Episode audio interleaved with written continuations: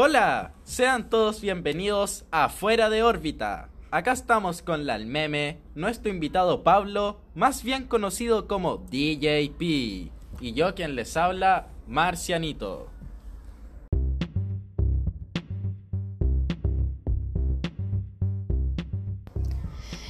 Gracias, Marcianito. Hoy se viene un capítulo galáctico. ¿Y saben por qué? ¿Por qué? Porque estaremos hablando del autoexilio en una dictadura militar, también llamado régimen militar.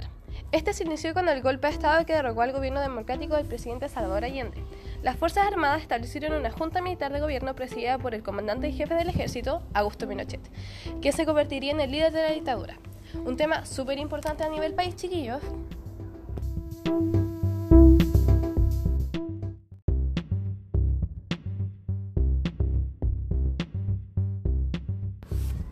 Muchas gracias por la invitación a Fuera de órbita. Y como mencionaba el meme, esta parte de ser un tema importante a nivel país también es importante histórica y culturalmente, sobre todo aquí en Chile, donde los medios masivos no dan información del todo verídica.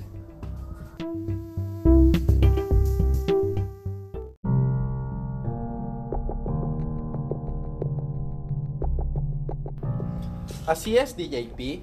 Tal como tú lo dices, en Chile se hace un muy mal manejo de la información, pero no veremos esto en el capítulo de hoy. Nos enfocaremos en las experiencias de las personas que sufrieron el autoexilio, de cómo la pasaron, cómo se sentían y cómo estaba la situación a nivel país.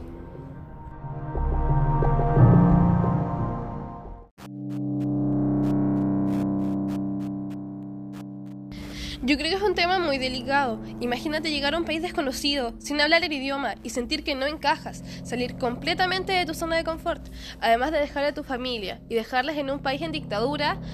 Qué terrible. ¿Qué me podrías decir al respecto, DJP?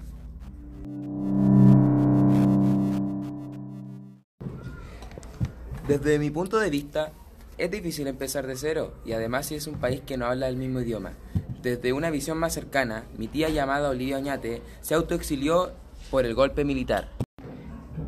¡Qué espacial! ¿Y por qué? ¿Qué hizo ella para autoexiliarse del país? Ella lo hizo porque cantaba canciones de protesta. Era como una versión femenina de Víctor Jara y viajaba a lo largo del país. Y bueno, por obvias razones, los militares la perseguían. Y para darle mejor futuro a sus hijos, un futuro seguro, ella se fue a Noruega. Oh, ¿y cómo fue que ella llegó a Noruega? ¿Y cómo fue su realidad ahí? ¿Sus experiencias? ¿Cómo continuó con su vida? Bueno, al principio fue difícil porque ella tuvo que viajar escondida en un, en un bus rumbo a Argentina y se subió a un avión que ahí se fue a Noruega.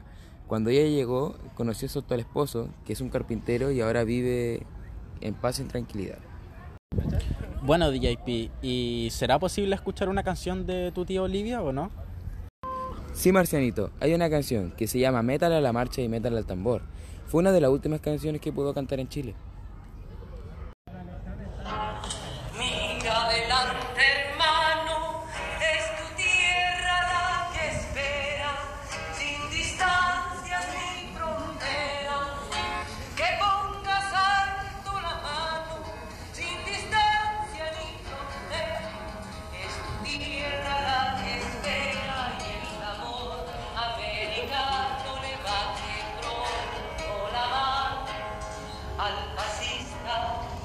De nuestra tierra. Métale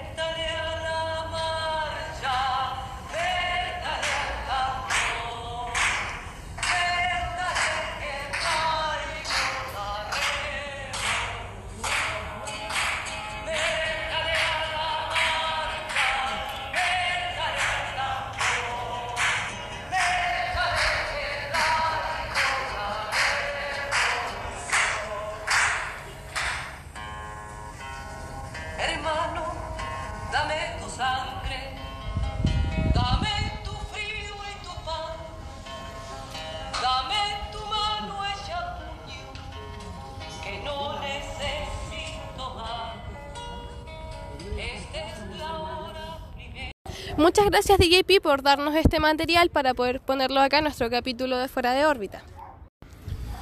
¿Qué canción más buena la de tu tía Olivia, DJP? Aparte del tema que se habla en la canción, nos relata sobre todo lo que fue el autoexilio en este país. ¿Y qué pequeño el universo es DJP? ¿Sabes que yo también tengo una tía que se fue autoexiliada de Chile? Oh, no sabía, pero ¿me puedes contar más? Bueno, eh, yo por mi parte investigo un poco acerca de este tema y es con la finalidad del derrocamiento del sistema capitalista por un gobierno de obreros y campesinos con un movimiento con grandes ide ideales. Bueno, como tú decías, Marcenito, ella fue parte de este movimiento. Ella se fue a Suecia autoexiliada y luego a Cuba. Luego volvió a Chile con una identidad secreta. Nadie de la familia sabía que ella estaba aquí. Hasta pocos años después nos enteramos que había vuelto a Chile. Mi padre se estaba quedando en su apartamento y llegaban muchas llamadas de militares amenazándola de muerte. Pero bueno, eso es lo que yo puedo decir de mi parte con la experiencia de autoexilio. Bueno, Alme, muchas gracias por este relato. Nos ha ayudado bastante a entender todo este movimiento y lo que fue parte de nuestro país. Y también muchas gracias a nuestro invitado Pablo, que estuvo aquí desde temprano analizando y profundizando acerca de este tema. Bueno, muchas gracias a ustedes por haber escuchado el relato de mi tía Olivia y también por haber compartido eh, tú al meme el relato de tu tía. Muchas gracias a todos los oyentes por acompañarnos en este único y último capítulo de Fuera de órbita.